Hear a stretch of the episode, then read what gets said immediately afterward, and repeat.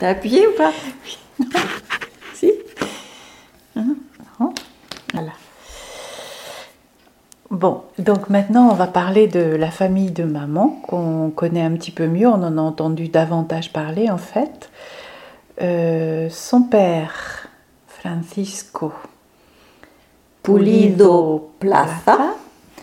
il est d'une famille euh, où il y avait trois, quatre garçons. Et vas-y Thérèse. Voilà, il y avait, euh, il avait trois frères, Teofilo, Gonzalo, Serre, ben je sais pas trop. que- Sigismundo. Oh, Sigismundo. Sigismond. Et une sœur qui s'appelait Angela. Et euh, abuela, abuela Avelina, alors euh, elle avait trois sœurs de manière certaine. Angela, qui est partie à 15 ans à Madrid, soi-disant pour devenir danseuse, mais à mon avis, elle savait danser clarota. Et puis les deux autres. Méchante. Et puis les deux autres qui, sont, qui étaient plus âgés, mais euh, c'était quand même Abuela Avelina la- l'aînée. Les deux autres étaient plus âgées et elles sont parties en Argentine. Alors, je ne sais pas qui a payé le voyage, comment ça s'est passé, euh, puisqu'elles allaient probablement prendre le bateau euh, sur la côte ouest euh, espagnole. Et euh, voilà, j'imagine que pour partir toute seule comme ça, soit il y avait quelqu'un déjà qui était parti avant là-bas, en tout cas le curé devait être tout à fait d'accord. Et euh, étant donné qu'on m'a dit que le père était très violent, je me dis qu'il y avait peut-être des raisons pour qu'elle souhaite que les trois filles souhaitent partir. Euh, c'est euh, Shefa qui racontait qu'il était, il tenait un bistrot, ils étaient riches, ils étaient par rapport au reste du village. Et euh, sa première femme, la mère de d'Abuela et de ses sœurs et de son frère, était morte. Et sa deuxième femme se cachait derrière les tonneaux ou dans les tonneaux, tellement il était euh, violent. Et voilà. Et elle avait un frère aussi qui s'appelait Baudilio. Je ne sais pas la traduction en français. Mais je ne moi, ce frère-là, ça me dit rien. Mais euh, c'est Tio. Valentine qui vient de nous le dire. Ouais, mais j'ai l'impression qu'elle avait pas de frère, moi. Que Baudilio, c'était du côté de d'Abuelo. Ah, Du ben, côté tu, d'Abuelo. tu referas euh, Hein, l'arbre généalogique. Voilà. Voilà. En tout cas, ce qui est sûr, c'est que grand-mère n'a pas gardé de relation vraiment. Elle a eu sûrement quelques courriers, mais elle n'a pas gardé vraiment de relation avec ses sœurs. Elles sont pas revenues. Alors qu'il y a d'autres, euh, au moins une autre femme du village qui était partie aussi et qui est revenue, euh, ne serait-ce que pour étaler sa réussite. Elle venait faire de la gym, euh, oui, elle venait faire de la gym et elle prenait, elle buvait du café au lait à une époque où le matin tout le monde mangeait des soupes, Ah de la soupe et des pommes de terre. Et puis plus tard, euh, Tullio, le, le fils de l'une de ses sœurs, donc euh, le, le- le neveu de d'Abuela, avait voulu venir pour connaître euh, le village d'origine. Et Abuela lui avait répondu euh, bah, Tu viens si tu veux, mais moi j'ai pas où te loger. C'était très surprenant, très. Enfin, moi, j'avais réussi quand même à avoir l'adresse de Tullio par Abuela et on avait correspondu un petit peu. Et puis, euh, je devais être en première et terminale. Et Tullio m'avait demandé d'arrêter euh, au moment où il y avait eu euh, des problèmes avec les généraux en Argentine en me disant que peut-être ça pourrait être dangereux. Donc j'avais arrêté.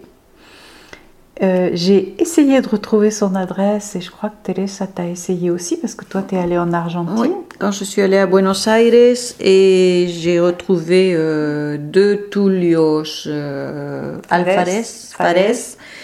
Et j'ai appelé mais aucun n'a répondu. Donc euh, je suis pas restée peut-être assez longtemps pour euh, recommencer. À... J'ai essayé à plusieurs reprises mais j'ai pas eu de résultat.